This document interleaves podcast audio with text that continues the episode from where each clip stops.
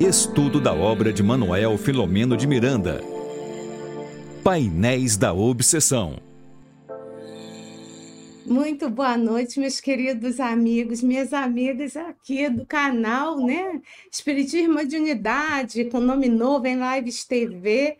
Então, nós queremos agradecer a todos que estão chegando agora. Já pedi desculpas pela semana passada, né? A Tânia estava doente, mas eu deixei o recadinho que a gente retornaria hoje. Então, é muito bom ver a Tânia de novo, né? Bem.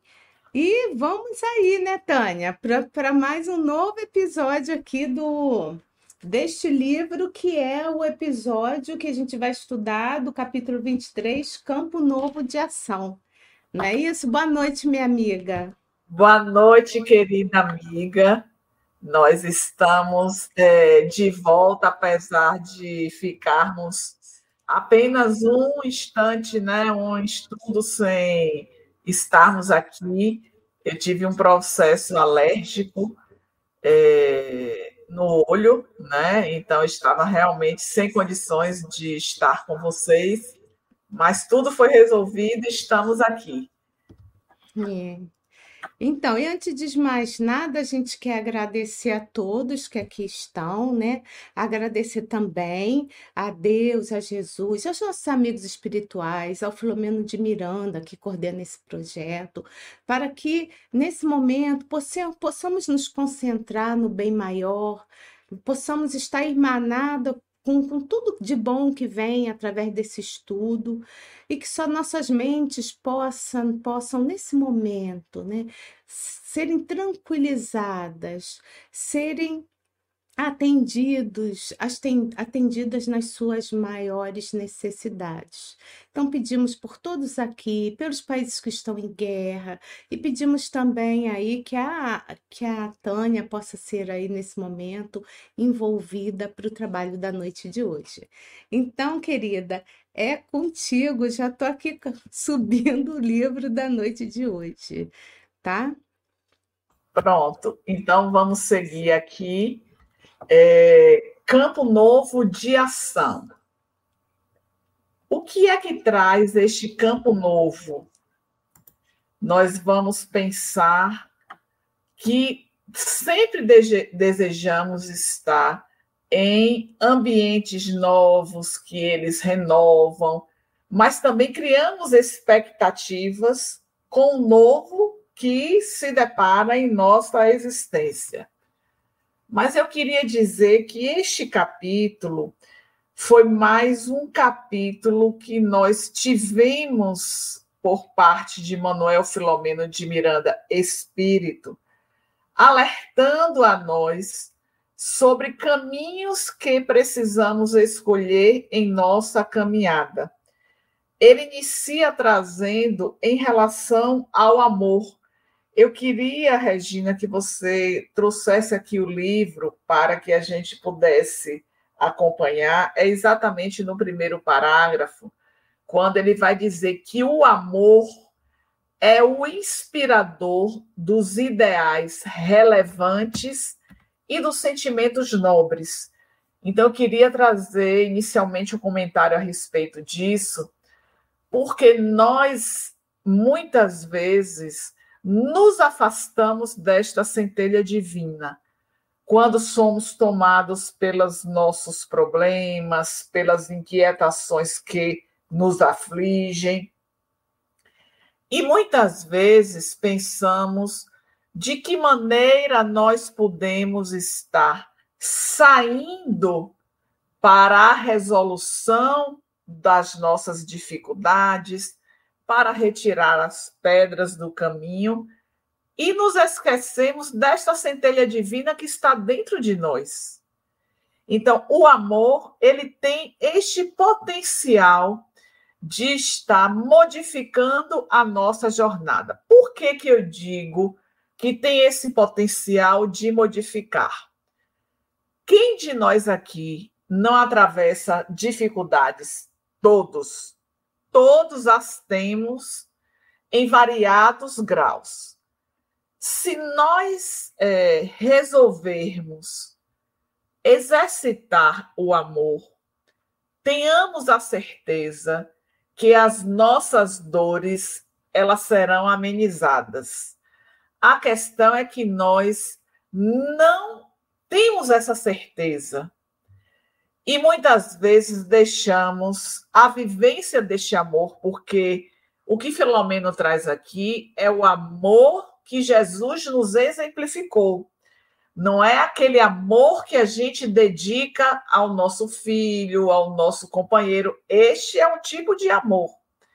Mas o que ele vem tratar aqui neste capítulo é deste amor mais amplo que nós estendemos aos nossos irmãos que estão em desalinho, que são os invisíveis, que se apresentam nas mais variadas condições e que nós muitas vezes deixamos que eles atravessem nossa vida por nossa frente e não fazemos a diferença em relação a esse nosso irmão.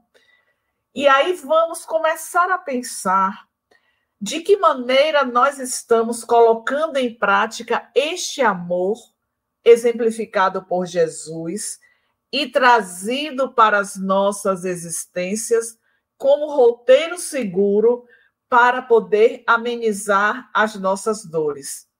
Aí, fazendo uma viagem retrospectiva, nós estamos chegando ao final do mês de setembro, ou seja, concluindo nove meses deste ano de 2023. Mas não vamos pensar nos nove meses, vamos pensar neste mês de setembro. E nesta reflexão, estar trazendo para nós como foi a nossa vivência deste amor, deste amor incondicional ou do amor no imediatismo, do amor voltado para a nossa família, voltado para o nosso contexto de amigos. E aí fazer o paralelo, o quanto eu tenho amado os invisíveis, os que me desafiam, os que me ocasionaram algum tipo de tristeza, porque é este amor que Jesus está a conclamar a cada um de nós e ele nos aguarda pacientemente. Então, se Filomeno ele inicia este capítulo trazendo para nós que o amor ele é o inspirador dos ideais relevantes, ele está dizendo assim: você está com problemas na sua mente, vá pensar no amor, neste amor potência divina que esses ideais relevantes eles vão fluir e nós iremos perceber na medida que nos colocarmos mais à disposição deste amor. E aí ele segue dizendo: estruturador da renúncia pessoal. E aí nós vamos estar também trazendo esta reflexão. Eu estou fazendo renúncias porque, em verdade, é, nós sempre almejamos, nós sempre sonhamos, temos planos, projetos de vida, que muitas vezes, para alcançar esses projetos, nós precisamos ter a renúncia e nós não queremos renunciar. Porque renunciar é difícil.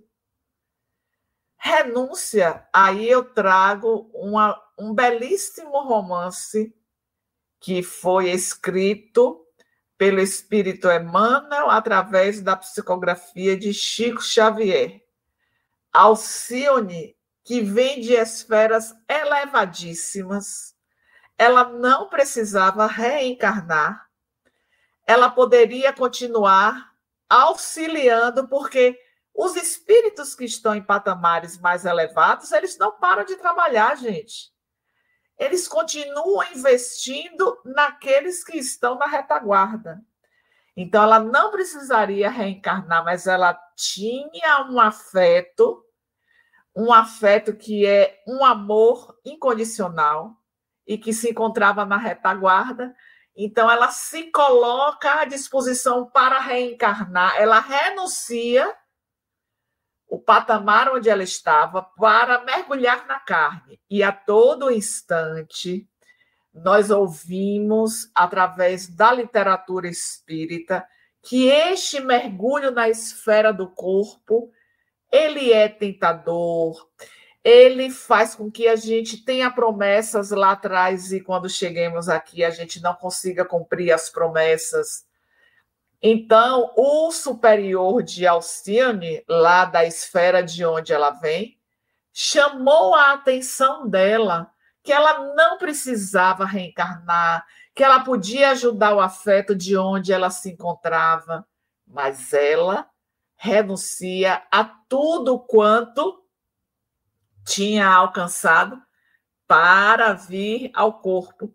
E é interessante o detalhe a descrição de Emmanuel quando ela faz essa viagem de retorno à luminosidade, que era exatamente ela fazendo a sua viagem para reencarnar. E aí, por que, que eu trago esse romance? Porque falou de renúncia, Regina. E eu me recordei que no meu tempo de juventude espírita, nós ouvimos do nosso coordenador, André Luiz Peixinho, ele já foi presidente durante alguns anos e algumas gestões da Federação Espírita do Estado da Bahia. Então, ele foi o nosso coordenador na época que eu fazia parte, integrava a Juventude Espírita Ninarueira. Ele chegou um dia, Regina, ele estimulava muitos jovens à leitura. E aí, um dia, ele chegou na nossa sala e disse assim: se vocês não querem perder metade da sua encarnação, leiam Renúncia. E aí eu digo, Regina, na minha época, não teve um jovem que não leu esse romance. Olha que coisa bacana, né? Através de uma fala, você se sentir estimulado. Então, esta renúncia que nós vemos no romance, só mesmo para espíritos de uma elevação que talvez ainda estejamos distantes de alcançar. Mas é este amor que Filomena está trazendo aqui, estruturador da renúncia pessoal. Eu não estou pensando em mim. Primeiro, eu penso em todos que estão à minha frente, ao meu redor. E aí eu faço a pergunta, Regina: o quanto ainda precisaremos trilhar nesta jornada ou em jornadas subsequentes para poder alcançar este patamar de amor. O que é que você me diz disso?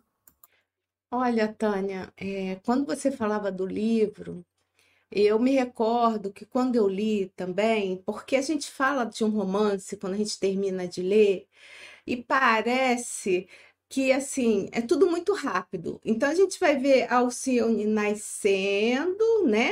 E vai até a desencarnação dela. Então a gente lê tudo isso no romance, né?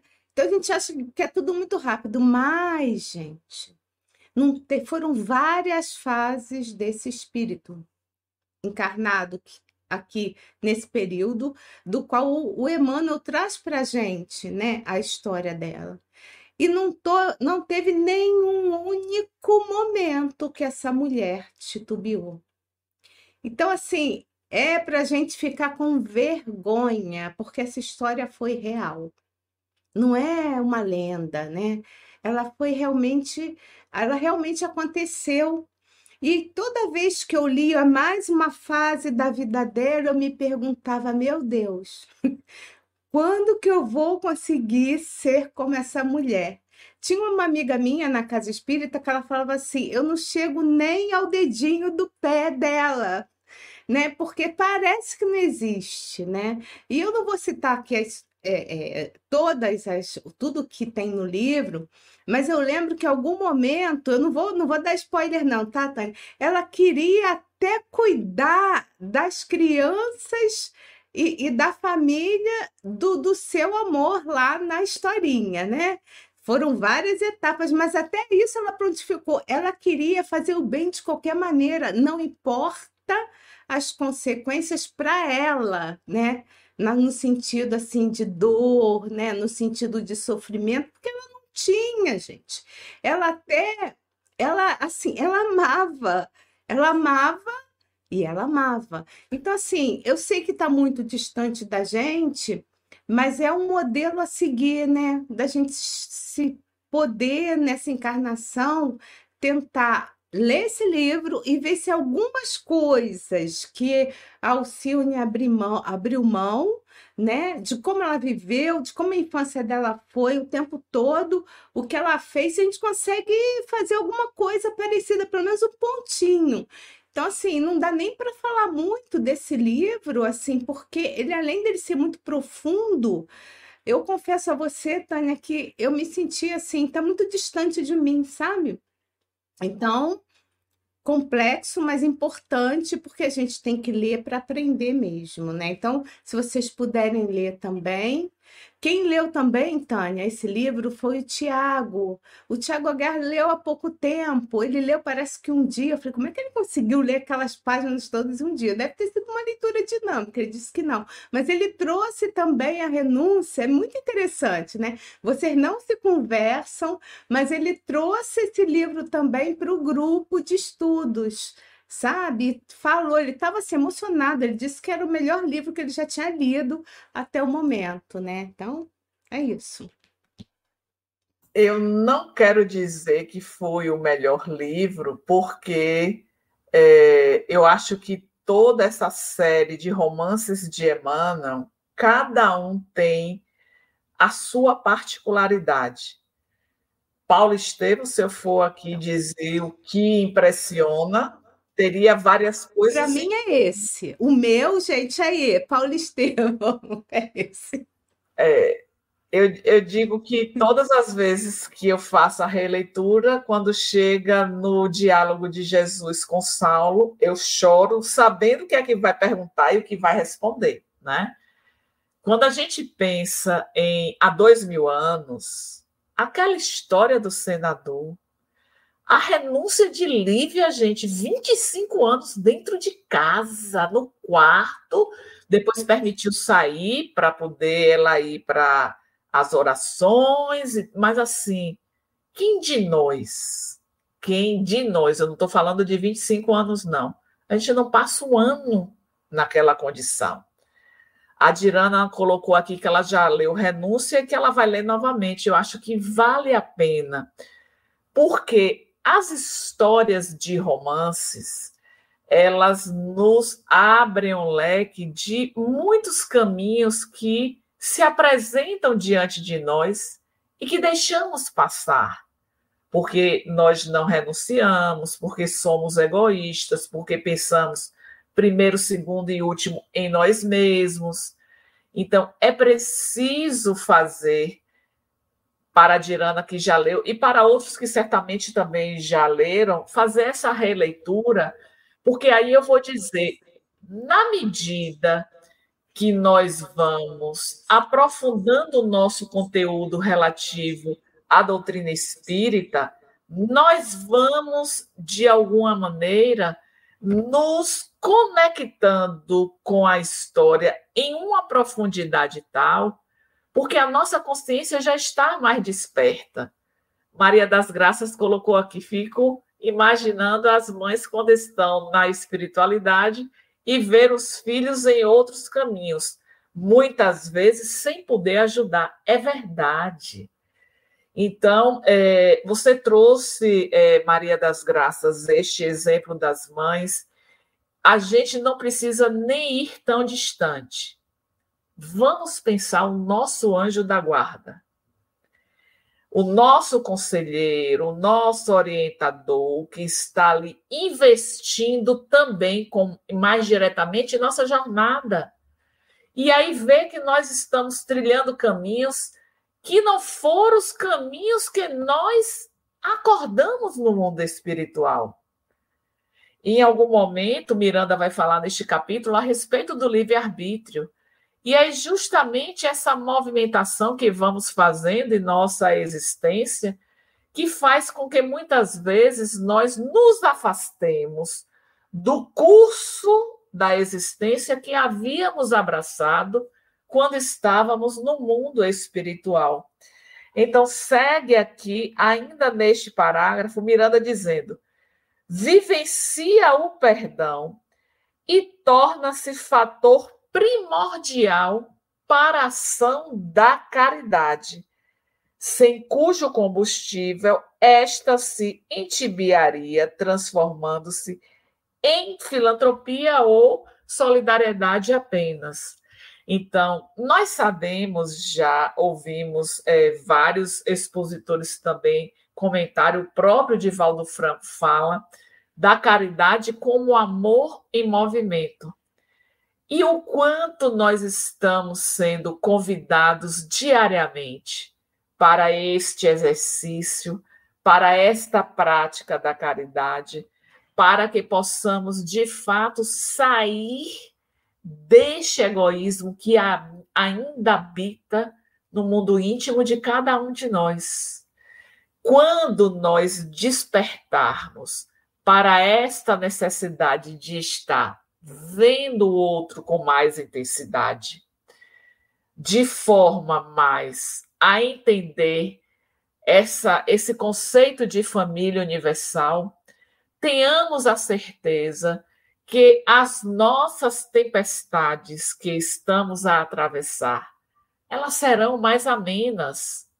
Basta a gente fazer um pouco mais. Jesus não exige de nós. Jesus aguarda com segurança, acreditando no potencial que cada um traz no seu íntimo. Então, quando Miranda fala dessa vivência do perdão, é algo que também precisamos estar observando nas nossas relações. Porque se lidamos com um colega de trabalho que nos fez algo que nos deixou fora do eixo, que nos magoou, que nos irritou, e aí a gente para e diz: ele é, a partir de agora, o nosso inimigo. Por que isso? E aí, lembrando do que o próprio Allan Kardec vai indagar na questão 886, que é tão conhecida nossa, qual o verdadeiro sentido da palavra caridade, como a entendia Jesus.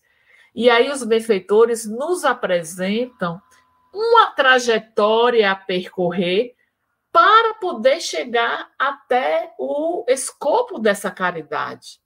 Então ele vem falar, os benfeitores, eles vêm falar da benevolência, que é esta nossa vontade de fazer.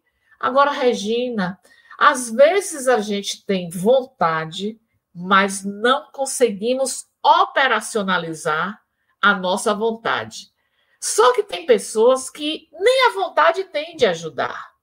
Então, essas precisam fazer este movimento porque não podemos impor ao outro fazer algo que vai ser no sentido de ajudar. É claro, Regina, que eu posso dizer assim, Regina, nós estamos fazendo a campanha em nossa casa para é, doar cobertores agora no mês do frio. Regina, é, nós estamos agora fazendo a campanha do leite.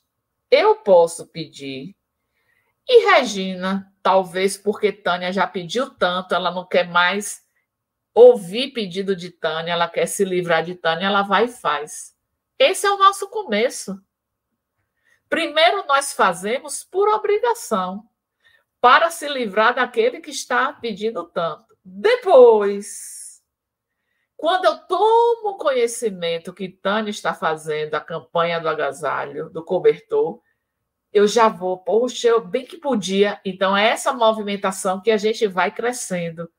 E aí vai surgindo a vontade sem nenhum tipo de imposição, de pedido, não. Eu ouço, eu leio, eu já vou estar trazendo né, é, a, minha, a minha campanha, eu vou arrecadar também com os meus amigos. Então, esse é um ponto.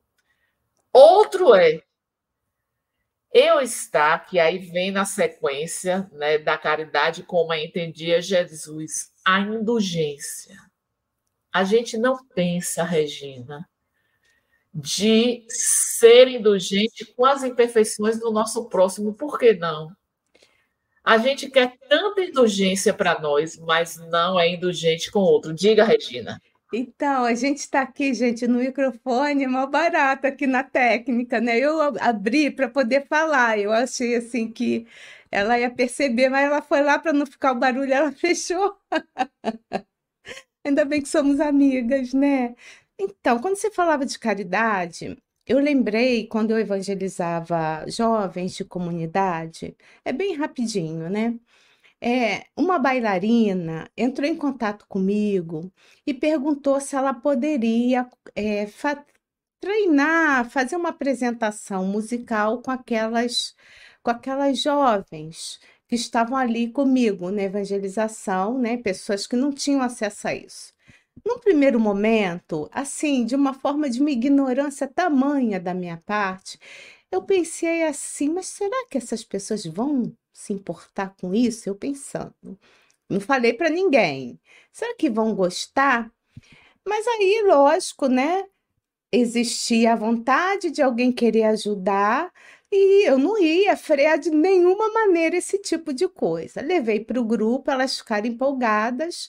A, a bailarina treinou as meninas e no fim de ano elas fizeram uma apresentação é de balé na casa espírita, Tânia. Mas daquele jeito que você está imaginando. A gente fez um painel, sabe? Uma outra amiga, olha só como é que foi acontecendo. Uma outra amiga que trabalha com esse tipo de, de população, de pessoas, né? Ela falou assim: não, eu vou ajudar. Fez roupinha para as meninas. Eram todas adolescentes. Botou a roupinha do balé, foi chegando gente para ajudar.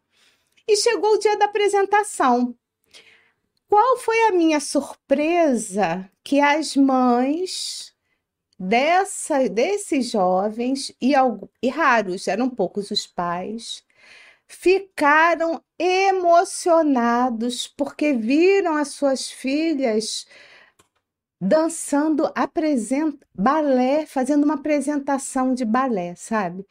Então, eu fiquei pensando assim enquanto você falava, né? Há vários tipos de caridade. E essa, ela aconteceu não por minha causa, porque foram as pessoas que foram ajudando e que como essas pessoas se sentiram bem, se sentiram na sociedade, fazendo parte de um grupo, porque a filhas, as filhas delas estavam ali fazendo uma apresentação de balé.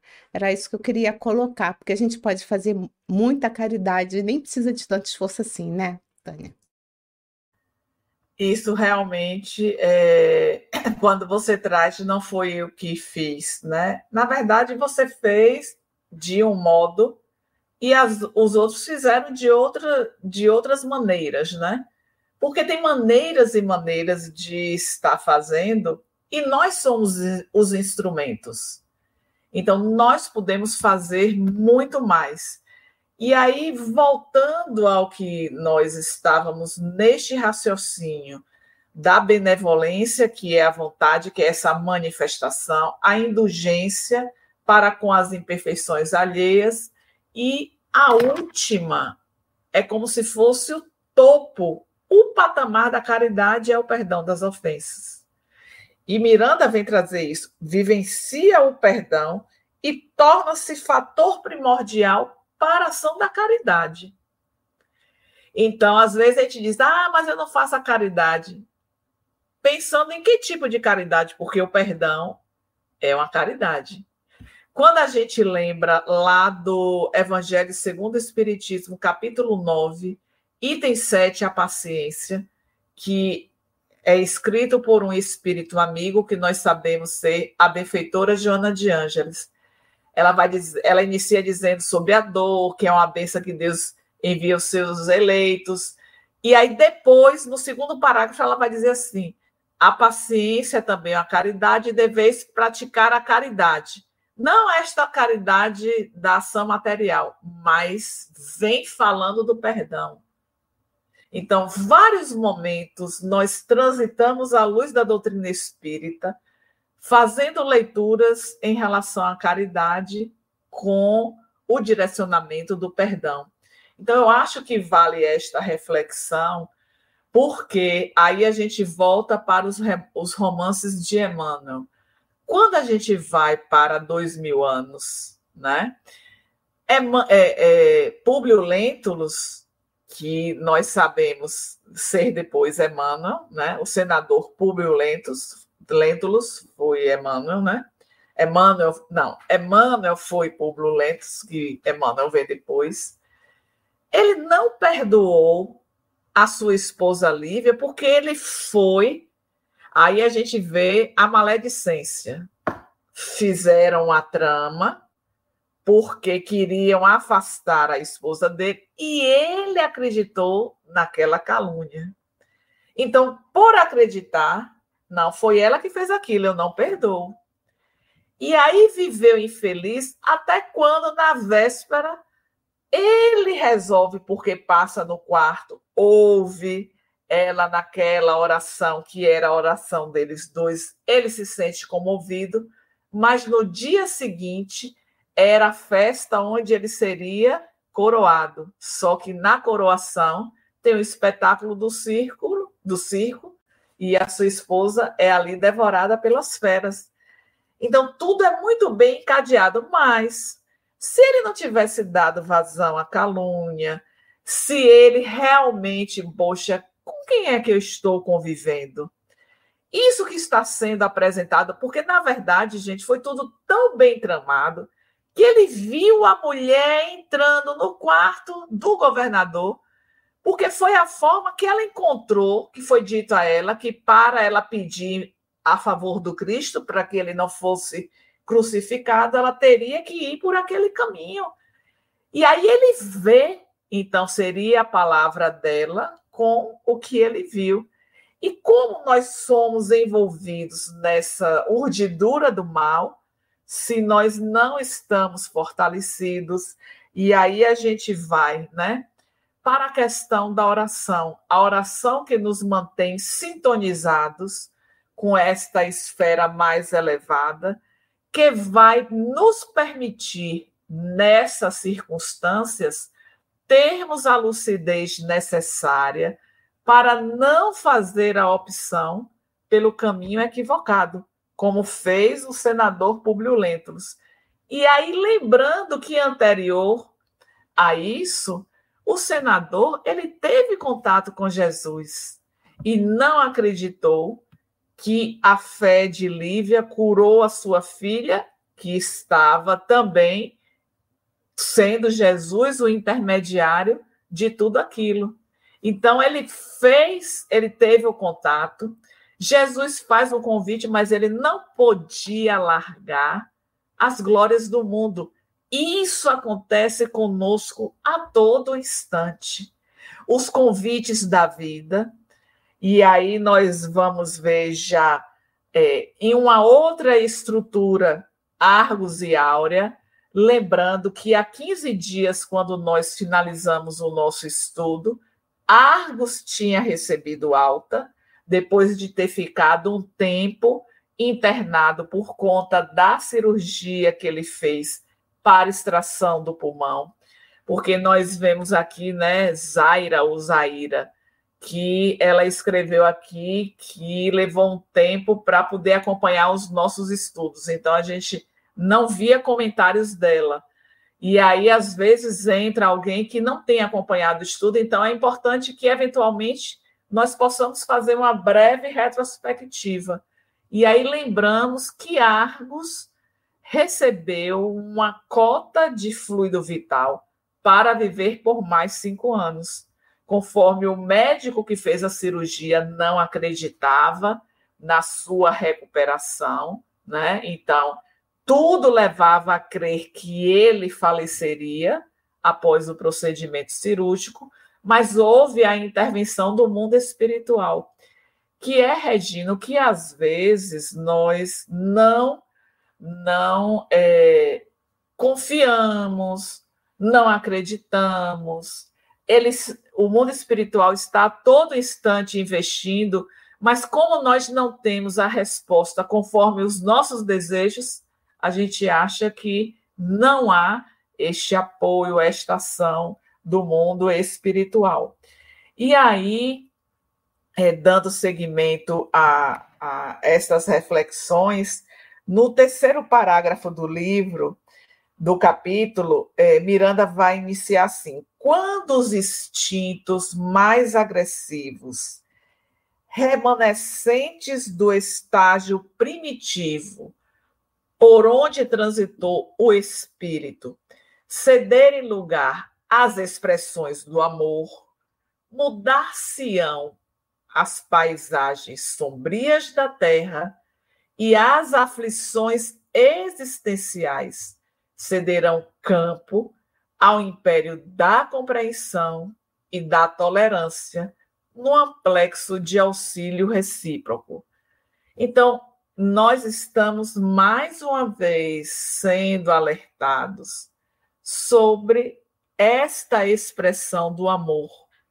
Ceder lugar à expressão do amor é modificar o panorama do nosso planeta. E por que essa modificação ainda não se deu? Porque nós não nos colocamos à disposição para a ação nessa direção. E qual seria a ação? O que é o amor em movimento? Caridade, benevolência, indulgência e perdão. Então eu diria, Regina, que extrair deste capítulo uma lição preciosa seria nós buscarmos em nosso cotidiano a vivência deste amor, porque mais adiante nós vamos ver o quanto houve o preparo anos antes no mundo espiritual para que os trabalhadores que se apresentam aqui, Argos e Áurea, o médium Venceslau, eles pudessem estar atuando nas suas esferas de ação conforme os compromissos que eles assumiram. E aí, no parágrafo seguinte, que é o quarto, Miranda inicia dizendo: Cristo foi e prossegue sendo o protótipo desse amor que deve ser por todos vivido e meta a ser alcançada no mais próximo dos dias por vindouros. A gente podia parar aqui, Regina. Não precisaria fazer mais nenhum comentário deste capítulo. É um capítulo curto, como tem sido né, na sequência, mas a gente vê que toda a introdução de Miranda neste capítulo é na direção do amor. Por que será que ele fez isso? Para poder mostrar para nós que este potencial está disponível e que nós podemos estar lançando mão deste recurso para poder estar atuando com mais intensidade em nossa marcha evolutiva. E aí nós seguimos, né, neste, neste capítulo, trazendo este investimento da irmã Angélica, a interferência dela junto a outros espíritos para que pudessem investir e um preparo. Aí é que nós entramos em outra questão que é também tratada neste capítulo do investimento no planejamento da nossa reencarnação. Já tratamos a respeito disso em capítulos anteriores, mas o quanto é investido e aí, quando a gente pensa 100 anos, muitos de nós não vivemos 100 anos na experiência do corpo físico. Quantos partem ainda adolescentes, crianças, adultos jovens, jovens? Mas aqui Miranda traz que foram 100 anos de preparativos. Ou seja, 100 anos é um investimento precioso para a gente chegar aqui e no primeiro desafio dizer não, eu não aguento. Aí vem a reclamação, a queixa, a lamentação, a revolta, a inquietação, tudo que perpassa em nosso mundo íntimo por conta dessa é, dessa vivência, né, que ainda não conseguimos trazer na mais é, na mais pura intensidade. E aí vem falar a respeito do médio Venceslau, que fazia atendimentos. Aí a gente faz uma ponte que vai trazer a respeito da necessidade do trabalho com o nosso próximo, para que também possamos exercer a mediunidade ou outra função dentro do, do trabalho mediúnico. Porque quando Argos e Áurea procura Venceslau, eles têm ligações do passado, de outras existências. Então, este psiquismo ele termina é, promovendo esta atração. E como Argos, após a cirurgia, ele tinha já um comprometimento físico, ele não poderia desenvolver as suas atividades como antes, porque tinha sido tirado um pulmão. A ele é recomendada a aposentadoria e Venceslau apresenta tudo quanto ele faz na instituição. Trabalho com criança, que Regina ali aí assinalou. Trabalho com adolescente, trabalho com idoso, é, socorro aos enfermos do corpo e da alma. Aí a gente imagina, né? É um atendimento fraterno, é uma reunião mediúnica. E lá adiante ele vai dizer: havia, Miranda vai dizer, havia sempre lugar para novos cooperadores que, se quisessem entregar ao ministério do próprio crescimento e iluminação interior, pela aplicação dos tesouros do amor a benefício de todos. Qual é mesmo esse convite, Regina? Que a gente ouve mais uma vez quando a gente lê, quando a gente faz a abordagem.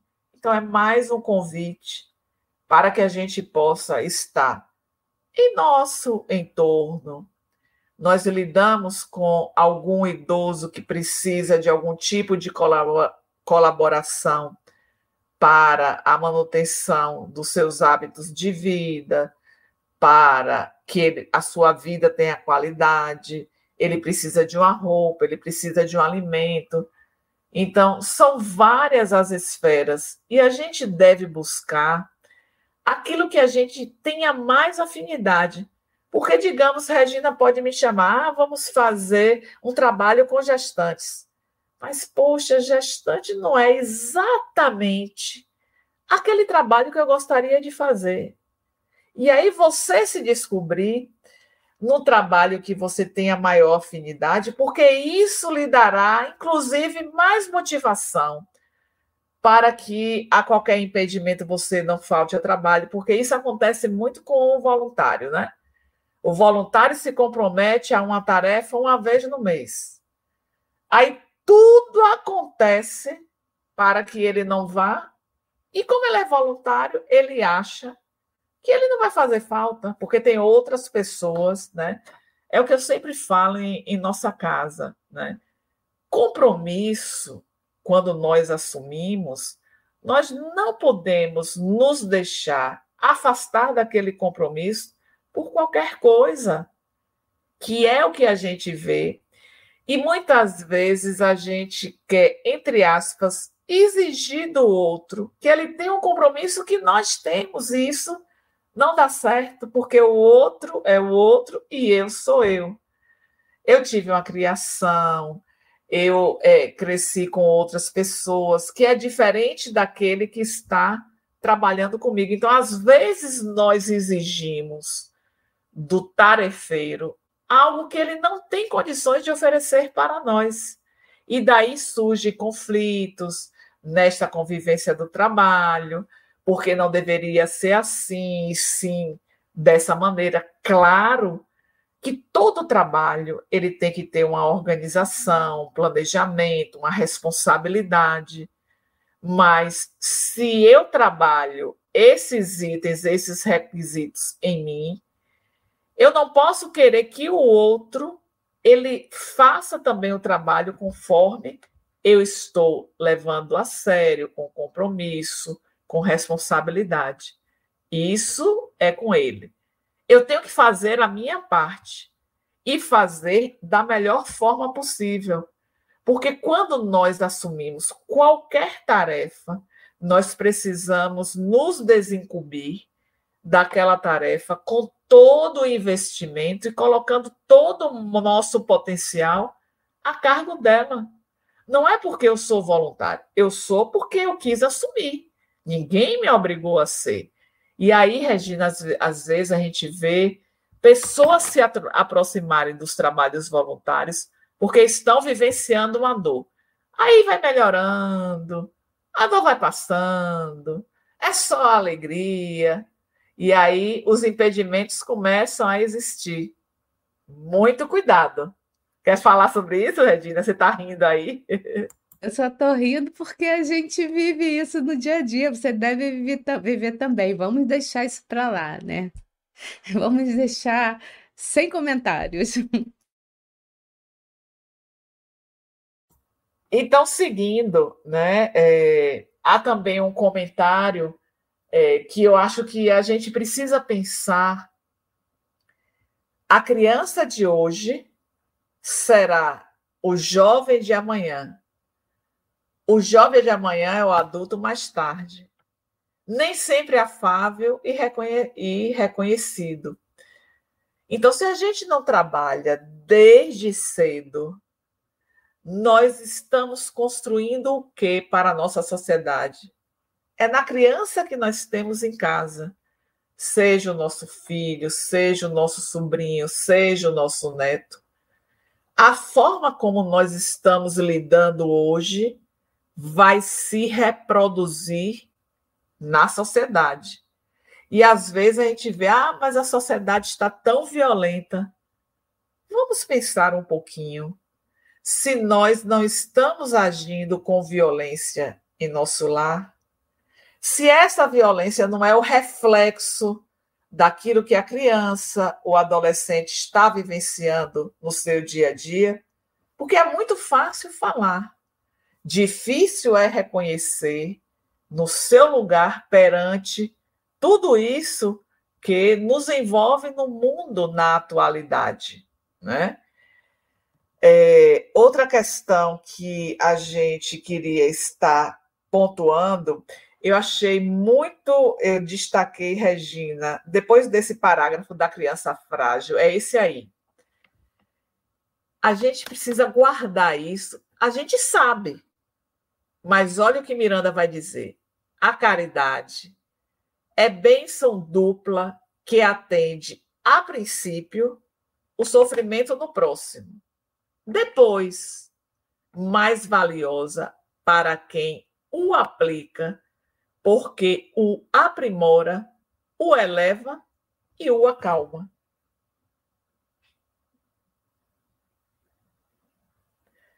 Mais uma vez, a gente já vai caminhando para o encerramento Miranda traz a respeito desta caridade. Quantas vezes a gente diz a caridade que a gente faz para o outro é o reflexo daquilo que vai voltar para nós mesmos. Falamos isso, inclusive, na reunião mediúnica, que o primeiro atendido somos nós, naquilo que nós estamos oferecendo aos nossos irmãos em desalinho, em desalinho que chegam para a, o nosso atendimento. E aí vem a pergunta: o quanto nós estamos investindo para poder aprimorar todos os trabalhos que estamos desenvolvendo nas mais variadas esferas? Vamos pensar no, no nosso trabalho, é, atividade laboral, aquilo que nós fazemos e recebemos, né, por conta do nosso exercício da nossa função. Eu estou colocando em prática todo este aprendizado da doutrina espírita na esfera do meu trabalho, porque essa vivência não é só quando a gente está no trabalho de caridade na casa espírita, não. É a vivência no nosso trabalho, é a vivência com os nossos vizinhos que muitas vezes nos tiram do sério, muitas vezes fazem coisas que nos incomodam. E como precisamos da política da boa vizinhança, a gente vai engolindo, a gente vai silenciando, até que um dia, do nada, a gente estoura com o nosso vizinho. E aí vem a tolerância também para aqueles que fazem parte do nosso contexto familiar. De que maneira nós nos situamos perante essas pessoas, porque a caridade, ela começa nos ambientes onde nós vivemos é com aquele que limpa a nossa casa, que prepara a nossa comida, o que está, está é, fazendo serviços gerais no ambiente onde é o nosso trabalho. Então, são esses que nós precisamos estar atentos para fazermos a diferença na vida deles, que são os invisíveis, que são aqueles que muitos nem dão um bom dia, Podemos imaginar o que é para um ser humano transitar milhares de pessoas e não ter aquele para poder dar o um bom dia, o boa tarde, olá, como você está? Quantos fazem isso? Onde nos situamos perante a caridade? Porque o tempo inteiro, neste capítulo, a gente ouviu aqui, leu aqui pouco a respeito de Argos e Áurea foi mirando o tempo inteiro, mostrando para nós a respeito deste amor, a respeito da caridade, a respeito do perdão, da tolerância, isso, investimento. Cadê os personagens principais? Entraram para poder é, mostrar este retorno, a busca para estar desenvolvendo alguma tarefa, que abre portas para novas possibilidades. E que nós também, aí eu vou fazer um parênteses, precisamos acolher aquelas pessoas que chegam na casa espírita querendo trabalhar. É claro que às vezes chegam trazendo milhares de ideias sem conhecer a realidade. Porque aqui desliguei. A gente precisa ter cuidado mas a gente também precisa ser acolhedor, abrir a nossa mente para novas ideias. Porque às vezes a pessoa chega, ah, porque eu pensei, não, não, não vai funcionar. Vamos ouvir, vamos experimentar, ou vamos, já que transitamos por aquela recomendação e não foi bem sucedida, olha, já tivemos essa experiência, não deu certo mas não fechar as portas, porque parece que às vezes a gente se dá como dono do trabalho que tem que seguir naquela linha. É claro que toda tarefa ela precisa ter ordem, harmonia, planejamento, e isso a gente vê ao longo de toda a obra de Filomeno, né? Segue essa, essa ordem. Mas como o nosso tempo já avança, né? Eu queria trazer é, um parágrafo que já está lá mais adiante, quando Miranda traz, não foi pequena a luta dos ah não, volta aí das leis de Deus. Não há improviso. É, eu já tinha ido mais adiante, mas passou aí, eu vi, eu tinha destacado. Não há improviso na lei, nas leis de Deus todas as realizações recebem o tratamento cuidadoso e bem programado. Não nos esqueçamos disso. Porque às vezes a gente acha, ah, foi o acaso, foi improviso. Não foi. O nosso pai, ele é bastante organizado para poder nos apresentar através dos seus emissários as propostas que são mais favoráveis para a nossa aprovação nos exames da vida. Então, não há qualquer improviso. até o que pareça ser improviso não é improviso, gente. Nada é do acaso, não é uma bala perdida, não é. Não. Tudo é muito bem organizado. Ah, eu não ia entrar naquele avião, entrei no avião, caiu o avião e não, tudo é muito bem gerido por esta eh, organização espiritual superior para que possamos dar conta dos nossos projetos, propósitos, recebemos o tratamento cuidadoso e bem programado para que sejamos bem-sucedidos. Imagine se o pai vai querer o nosso insucesso. Tanto investimento, aí vamos pensar 100 anos investindo para ser mal-sucedido? Não. O insucesso é o resultado do nosso livre-arbítrio, né? E aí eu finalizaria, né? trazendo o já no finalzinho mesmo, como se pode depreender. Pode passar. Pode passar, Regina. Vai. Vai. Aí. Como se pode depreender cada tarefa e comportamento dizem respeito ao tarefeiro e sua consciência. Aí eu queria, né, que a gente pensasse em que nível de consciência nós nos situamos. É claro que já despertamos, já estamos despertos para a nossa realidade existencial.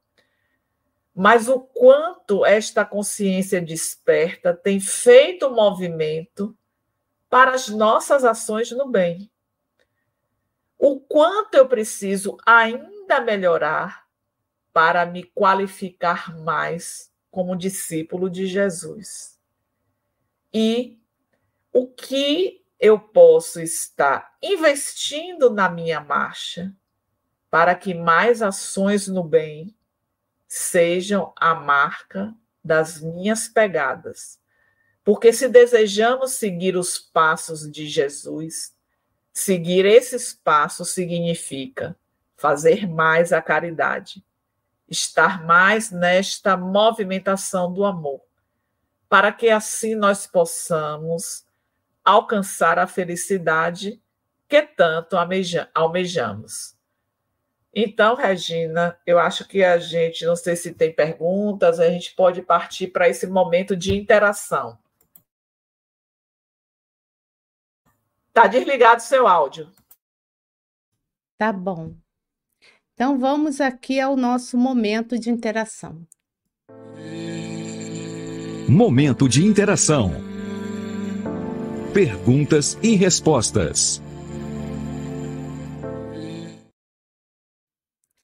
Então, tem só algumas colocações só, né? Tem algumas colocações que já foram alguma, até você citado, mas seria bom, é assim, eu queria saudar a Zaira, né, ou Zaira, eu acho que é Zaira, viu? Porque ela fala o seguinte, né, mais à frente, ela fala o seguinte, que ela é de Goiânia, né? Ela tem 73 anos, e ela diz que não é jovem como a gente. Ai, ai. Mas eu achei legal ela fazer essa citação, porque ela diz que já leu várias vezes Renúncia, né? Que ela chorou muito e tudo mais, sabe? Então, e achei legal também porque ela é nova aqui no canal, sabe? Então ela diz o seguinte: fiz uma maratona para acompanhar os estudos deste livro com vocês. Gratidão. Então ela já viu tudo para chegar até aqui. Então seja bem-vinda, sabe? Vai ser uma alegria aqui estar todas as terças-feiras contigo, né? Não sei se a Tânia quer falar alguma coisa. Eu queria dizer que eu fiquei muito feliz de saber que alguém com 73 anos está aqui, já fez os estudos anteriores. Que coisa maravilhosa! Seja muito bem-vinda, né? E eu queria dizer, você você traz que não é tão jovem, mas a nossa idade também não está assim tão Não, distante. isso que eu fiquei pensando. Mas olha, ontem eu tive, eu lembrei de você, sabe? Eu estava lá no congresso de Sergipe e algumas pessoas me conheceram e vieram falar comigo, né? E eu fiquei bem emocionada de ter gente que acompanha aqui o canal e, e são, e elas eram lá de Aracaju. Então, é muito bom quando a gente encontra, né, as pessoas que estão assistindo a gente aí por essas lives que são transmitidas pela internet. Você já tinha me falado disso, né, Tânia, do seu caso, mas eu vivenciei essa experiência agora, nesse fim de semana.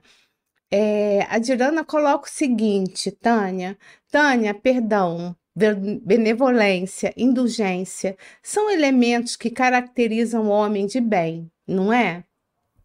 É claro, Dirana. É...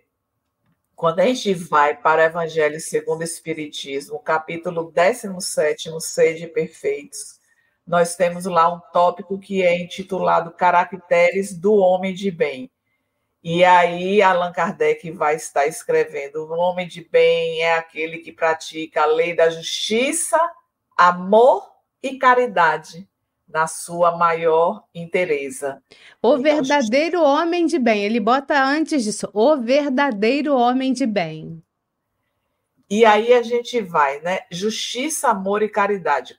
Quando nós vamos para o livro dos Espíritos, na parte terceira, que é o estudo das leis morais, nós temos dez leis morais. É, a primeir, o capítulo, a, o, o, a terceira parte abre com da lei divina natural, que não é uma lei moral específica, vai falar lei divina ou natural. E a última é da perfeição moral. Olha a ponte que Allan Kardec vai fazendo. Qual é a última lei apresentada, a décima primeira? Quer dizer, o décimo primeiro capítulo, são 12 capítulos, 10 leis morais.